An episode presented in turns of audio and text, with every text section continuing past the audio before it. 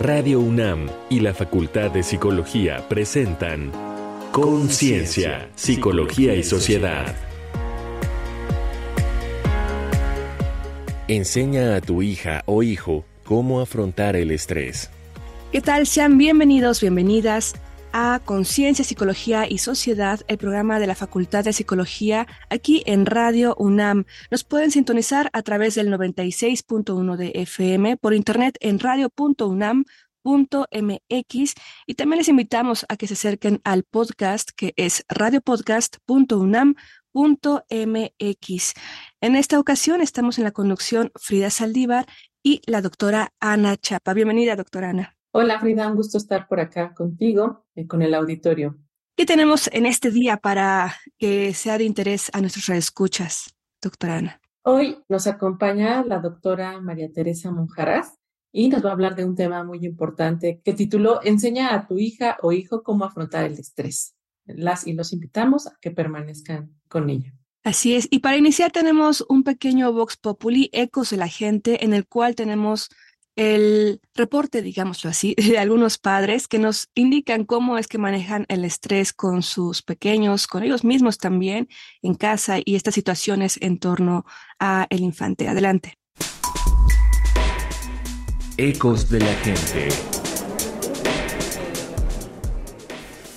Esta semana en Conciencia, Psicología y Sociedad tenemos el testimonio de dos personas que nos hablan sobre el estrés que se genera en torno a sus hijos. Adelante. Hola, me llamo Silvia y tengo un hijo de 8 años. Hola, me llamo Luis y tengo una pequeñita de 13 años. ¿Qué cosas en general te generan estrés? A veces hay mucho ruido y eso me causa estrés. Si tengo muchas cosas que hacer y no he logrado resolver como las cuestiones domésticas de que el niño tenga que comer o ese tipo de cosas me estresan. Los factores que a mí me estresan o el, el principal es la seguridad. Ese, ese momento en el que está en la calle es la parte que me estresa cañón.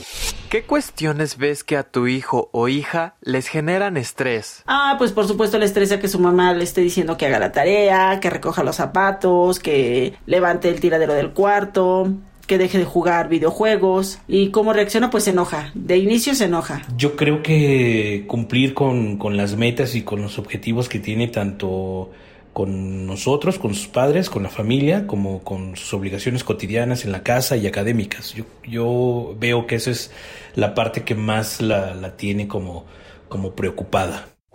¿Tú ¿Cómo lidias con el estrés? Respiro. Digo, hay cosas que puedo controlar. Parte de, del ruido exterior, pues no. Lo más que puedo hacer es cerrar la ventana, eh, que es por donde más entra el ruido la que da hacia la calle y pues un poquito se, se aminora, pero pues nada, respirar. Simplemente pues, tratar de serenarme, tratar de, de, de, calmarme, continuar con mis actividades. No, no tengo así como un, un mantra o un algo así.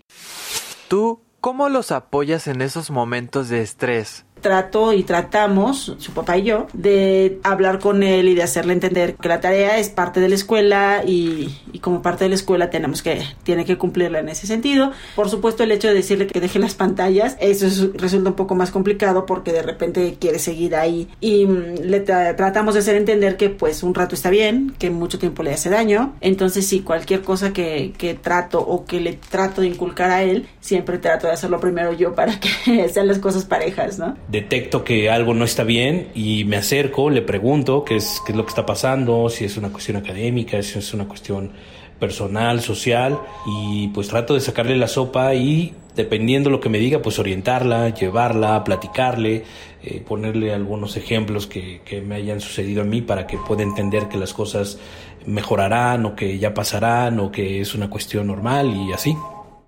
Para conciencia, psicología y sociedad, Paulín Cano.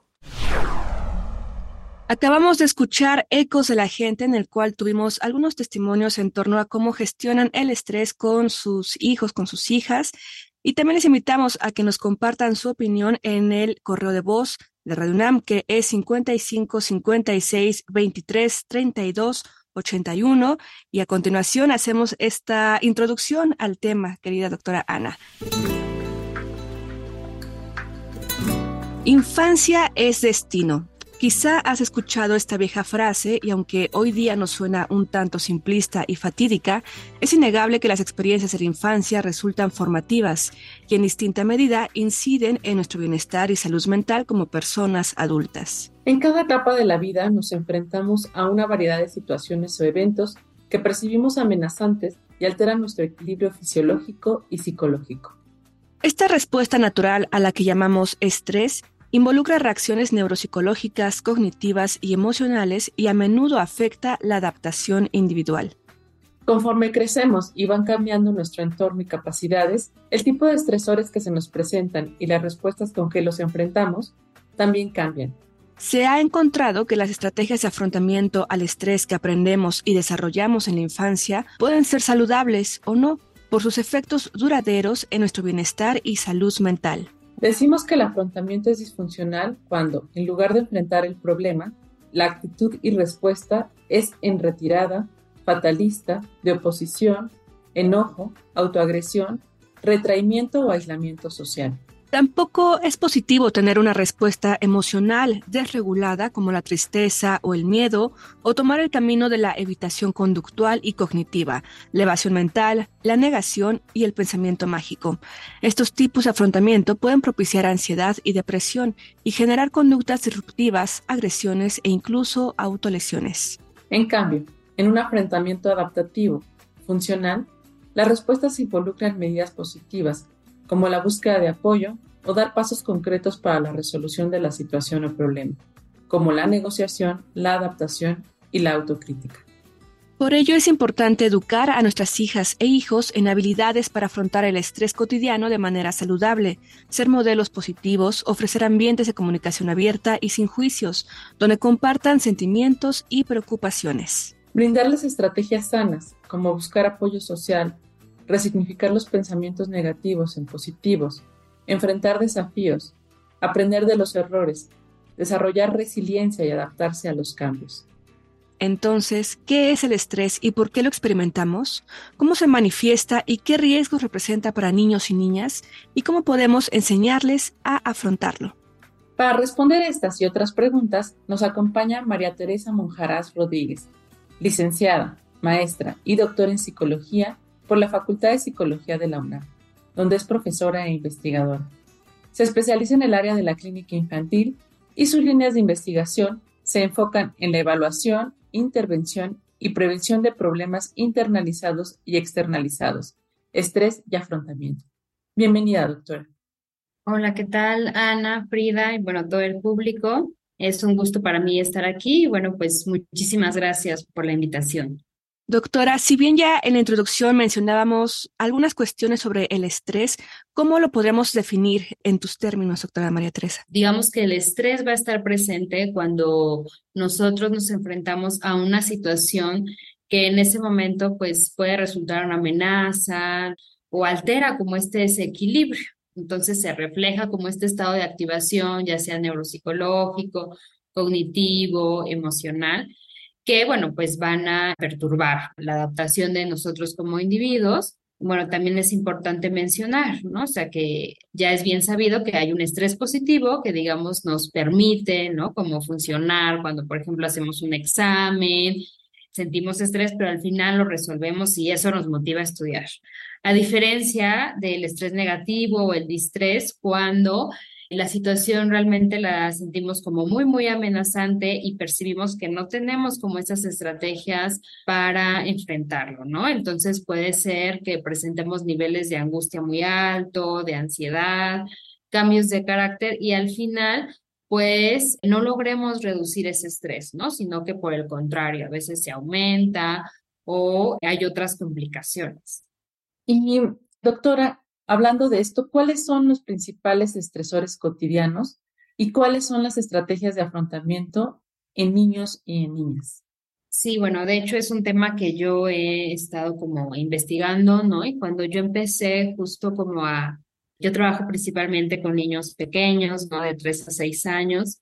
Y cuando yo les preguntaba directamente a los niños qué les preocupaba, qué les estresaba, pues a mí me impresionó tanto sus respuestas, ¿no? Porque en la teoría en otros países, pues estaba más en función como la separación O sea, separarse de los padres, sanciones por parte de los maestros, ¿no?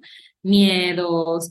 Pero aquí como que muchos preescolares sí refirieron como estos estresores cotidianos relacionados pues con la violencia, que de repente que sus papás les peguen, que sus hermanos les peguen, que entre compañeritos también, ¿no? Se peguen o llamadas de atención también por parte de las maestras, burlas, entonces, bueno, creo que ahí se ve como proyectado un poco con ellos todo, pues lo que se vive a veces aquí como sociedad. Ya en etapas, por ejemplo, de los 7 a los 12 años, bueno, se ha encontrado más que es en torno como a las críticas, ¿no? A las burlas, al exceso de tarea, a que los castiguen.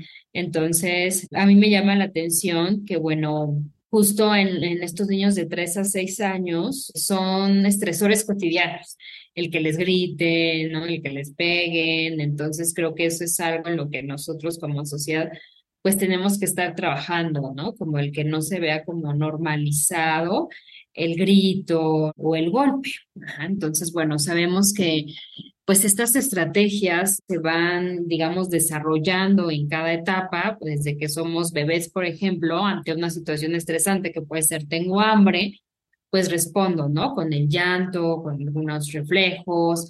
Ya posteriormente, de los dos a los cinco años, pues respondo con un afrontamiento más, puede ser como de evitativo, quiere decir que, por ejemplo, si mi mamá me está regañando, me está pegando, puede ser que me esconda o puede ser un afrontamiento más emocional, ¿no? Que sienta miedo, que sienta tristeza. Ya digamos que de los 6, 7, a los 12 años ya comienzan un poco más como en esta autorregulación activa, ¿no? Porque es importante ayudar al hijo, a la hija a manejar este estrés, dependiendo también, me imagino, las condiciones en las que nos encontremos. Sí, bueno, pues se ha visto, ¿no? En la literatura que cuando nos exponemos a estos estresores cotidianos, que digo, a lo mejor digamos, no son estresores que no esperamos, por ejemplo, como la pandemia, ¿no? Que ese pues no fue un estresor cotidiano, ¿no? Ese fue un estresor que no esperábamos. Sin embargo, cuando nos enfrentamos constantemente a estos estresores en nuestra vida diaria, que son constantes y que son muy frecuentes, pues se ha visto que esto se relaciona a futuro con dificultades por ejemplo, en la salud mental, ¿no? Dificultades emocionales. Entonces, por eso es como muy importante el poder promover las estrategias de afrontamiento, porque también una investigación que se estuvo haciendo con la doctora Edith Romero, justo se vio que son las estrategias de, de afrontamiento las que moderan la relación entre el estrés y la psicopatología en los niños, ¿no? Es decir, la aparición de la depresión, de la ansiedad, de los problemas de conducta. Entonces, bueno, pues por eso resulta muy importante como el promover estas estrategias de afrontamiento adaptativas, porque bueno, puede ser que en esta etapa, por ejemplo, de los tres a los cinco años o de los dos a los cinco años, los niños todavía no tienen como estas herramientas para responder de una forma más regulada, ¿no? Sin embargo, sí se les puede enseñar cómo hacerlo para que empiecen como este entrenamiento y esta práctica. Sí, retomando esto de la importancia de promover estas estrategias de afrontamiento y que pues en muchas ocasiones los padres, ¿no? Madres y padres o cuidadores primarios, es difícil que las hayan aprendido, las hayan desarrollado. Entonces, pensando en ello, ¿qué estrategias podrían emplear o pueden emplear para apoyar a mi hijo o hija en el afrontamiento del estrés? Sí, justo que ahorita que escuchaba, ¿no? Como la experiencia de, de esta mamá que hablaba y decía, bueno, pues es que a veces yo respiro, ¿no? Cuando la situación la puedo controlar, cuando no, bueno, pues también. Sin embargo, es importante saber que se, hemos llamado así como afrontamiento adaptativo, ¿no? Porque es una estrategia que nos va a permitir reducir el estrés. Sin embargo, o sea, no, hay como estrategias, digamos, buenas y malas del todo, ¿no? Porque se ha visto que cuando hay una situación que no está bajo mi control, por ejemplo, en niños que tienen alguna enfermedad, ¿no? Terminal, digo que ya ahí es, ya estamos hablando de, no de un estrés cotidiano, ¿no? Sino de otro tipo de situación les funciona más a los niños evitar, ¿no? O sea, como que no estar hablando de ese tema y se ha visto que les funciona más. Entonces, depende un poco de la situación a la que me estoy enfrentando. O sea, hay a veces que sí, yo como papá o como mamá puedo estar muy rebasada, ¿no? Entonces, en ese momento no puedo respirar. A lo mejor es como lo que se espera, ¿no? Que respire pero en ese momento no puedo respirar, o sea, sé que pues puedo llegar a gritar o, o, puedo llegar a hacer alguna otra cosa, ¿no? Que pueda afectar a mí o a mi hijo. Entonces, en esos momentos la evitación puede ser funcional, ¿no? Es decir, me voy a mi cuarto, me voy al baño, me salgo, ¿no? Entonces, digamos que es importante que nosotros identifiquemos, ¿no? Si la situación está bajo mi control, si no está bajo mi control, y qué estrategia en ese momento me puede ayudar a mí a disminuir el estrés. Sabemos que nosotros somos los modelos de nuestros hijos, y si yo en algún momento estoy muy rebasada, entonces grito, aviento cosas, que puede pasar, ¿no? Digamos, sobre todo en esta ciudad donde pues hay como mucho caos, etcétera, después de la pandemia, ¿no? Y claro que no se justifica, ¿verdad? Por eso es importante antes decir, bueno, tengo que salir, o sea, tengo que evitar esta situación, ¿no? Eh, en esos casos, ajá.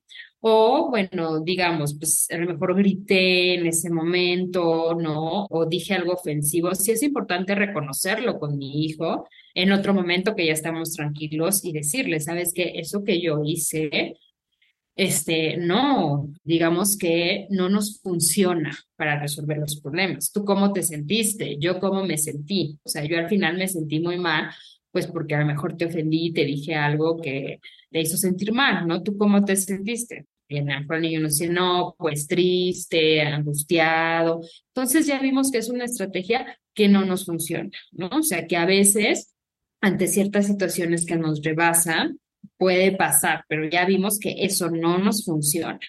Y entonces, pues hay que recurrir a otras situaciones. Pero sí es importante reconocerlo, porque a veces como papás, creo que como mamás, de repente podemos sentirnos como, ay, pues ya pasó y pues ni modo, ¿no? Y no reflexionamos en, en esta parte, ¿no? De, pues eso no, o sea, eso no es lo normal, ¿no? O sea, lo normal no es que yo le grite, que yo le pegue, ¿no? Porque si no el niño en la escuela va a gritar y va a pegar, o a él le van a gritar y le van a pegar ante estas situaciones de estrés y él lo va a ver como normal.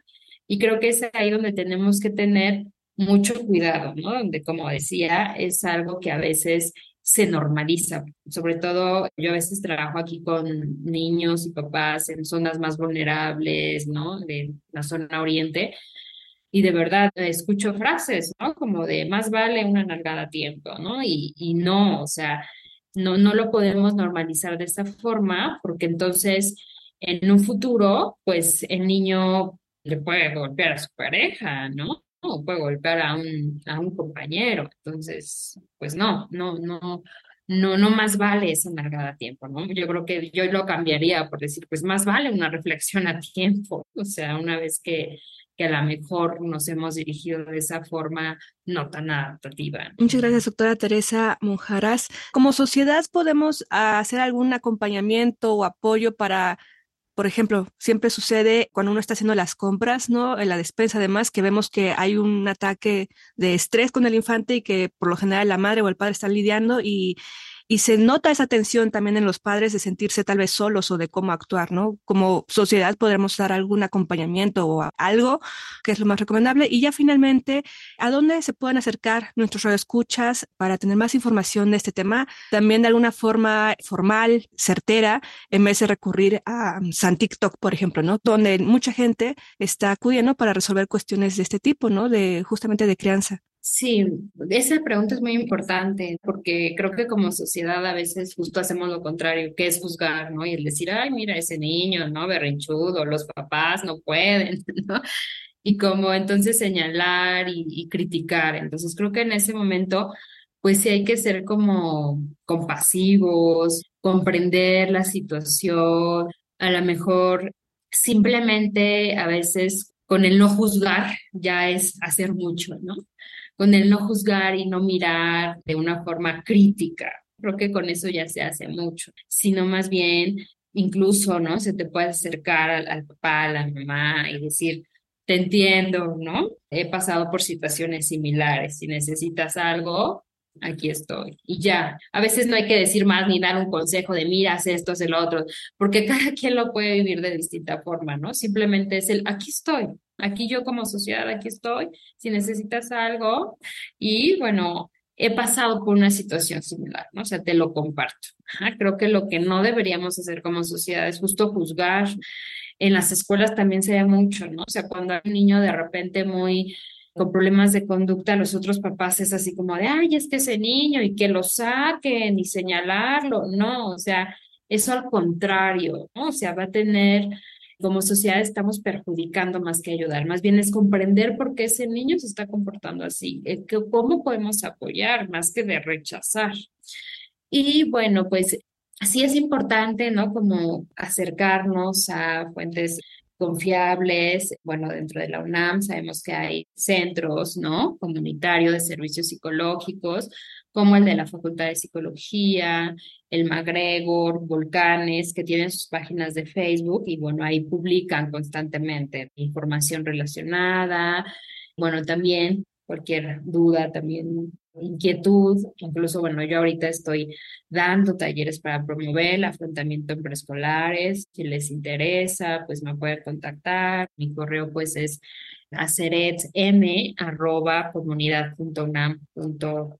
mx y bueno, también para trabajar un poco con este estrés y ansiedad, hay un, hay un libro que se llama Tranquilos y Atentos, como una rana, de Elin Isnell, y también ella tiene pues su página, Elin Isnell.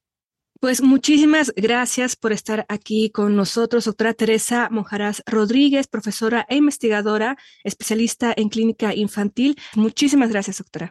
No, al contrario, muchísimas gracias a ustedes por la invitación y pues espero que la información pues haya sido como de, de utilidad para, para los padres, ¿no? Y bueno, pues para la comunidad en general. Muchísimas gracias. Seguramente que sí, aquí hemos aprendido bastante. Doctora Ana Chapa, continuamos aquí en el programa, pero vamos a escuchar estas recomendaciones culturales que nos acercan también desde otros ángulos a este tema. Reconecta en la cultura. Psicopatología, riesgo y tratamiento de los problemas infantiles, de Emilia Lucio y Gómez Maqueo y María Cristina Heredia, ofrece claves esenciales a profesionales y estudiantes de psicología clínica en actividades fundamentales, como el diagnóstico y la intervención. Con una estructura teórico-práctica, aborda los factores diagnósticos que inciden en las diferentes patologías y cómo intervenir en niñas y niños con problemas psicológicos, a la vez que se trabaja la prevención y el desarrollo de resiliencia para que puedan enfrentar y resolver los problemas y alcanzar y conservar una adecuada salud mental. Lo edita el Manual Moderno. Cómo hablar para que los niños escuchen y cómo escuchar para que los niños hablen, de Adele Favor y Elaine Maslish, reconocidas expertas en comunicación familiar, incluye técnicas probadas para trabajar sentimientos negativos como la frustración, el enojo y la decepción, para expresar tu desacuerdo y mantener autoridad, poner límites y resolver conflictos familiares pacíficamente, sin herir sus sentimientos, construyendo así las bases de relaciones positivas y duraderas. Está en Editorial Planeta Mexicana. Acomódate ante tu pantalla favorita y abre YouTube. El video de animación Maneje ese estrés del Children's National Hospital muestra cómo manejar el estrés que niños y niñas pueden sentir en la escuela y otros espacios de convivencia por su parte, el video de animación de Mile Marks Stress Management Tips for Kids and Teens o Consejos para el manejo del estrés para niños y adolescentes busca explicarte todo sobre el estrés, cómo te afecta y cinco formas útiles de enfrentarlo. Todos experimentamos estrés, pero cuando es demasiado, puede convertirse en un problema. Te sugerimos activar los subtítulos con traducción automática al español. El entretenido musical de Disney, Frozen, que ganó los premios Oscar a Mejor Película de Animación y Mejor Canción en 2013, narra las fantásticas aventuras de Anna y Elsa, princesas hermanas distanciadas en la infancia a causa del gélido y devastador poder de la segunda, que ante situaciones de estrés, ella es incapaz de controlar y que en un punto la llevará a desterrarse. Sin embargo, Elsa ignora que Anna la busca, pues su reino, Arendelle, cayó en un invierno eterno y ella es la clave para salvarlo. Estas fueron las recomendaciones de la semana. te dejamos con la canción infantil Despacio me tranquilizo, de la serie Emoticantos. Respiro muy deprisa cuando me enfado. Me tranquilizo,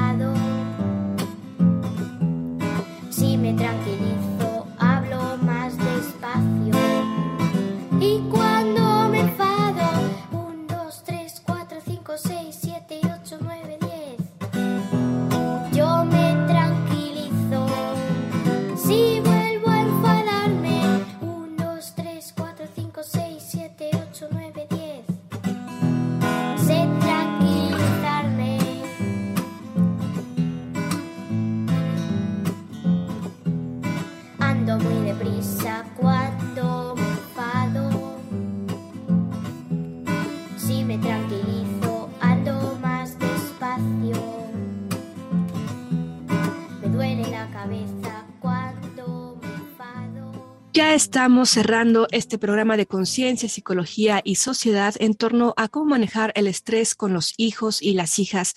Doctora Ana Chapa, me encantaría que nos compartieras tus comentarios finales, por favor. Qué importante hablar sobre estrategias de afrontamiento adaptativas, justamente para que nos permitan o que permitan tanto a padres, madres, cuidadores, transitar las diferentes etapas de la vida y los diferentes obstáculos o retos a los que nos enfrentamos a través de esta. El tema también de que el estrés tiene una impronta cultural creo que es muy importante y de ahí que estas investigaciones se hagan súper necesarias por, por ver la pertinencia de las intervenciones también que, que se deben llevar a cabo. Creo que estas estrategias que nos compartes para padres, cuidadores, son muy necesarias y sin duda pueden permitir justamente también hacer pues menos pesado el día a día, pero también permite aprender a los padres junto con sus hijos. Creo que eso es muy, muy importante. Muchas gracias. A ti, doctora Ana Chapa, también a nuestra invitada, la doctora Teresa Monjaraz Rodríguez, y a todos ustedes que nos están aquí escuchando, sintonizando. Ya lo saben, pueden tener más información con la doctora Teresa Monjaraz en el correo aceretm.comunidad.unam.mx o también en nuestro correo de voz que es 55 56 23 32 81 para poderles dar pues las referencias a tener más información. Muchísimas gracias a todo el equipo de producción. Yo soy Frida Saldívar. Muchas gracias, doctora Ana Chapa. Muchas gracias, Frida. Muchas gracias, doctora Teresa. Quédense aquí en Radio UNAM 96.1 de FM. Hasta la próxima. Radio UNAM y la Facultad de Psicología presentaron Conciencia, Psicología y Sociedad.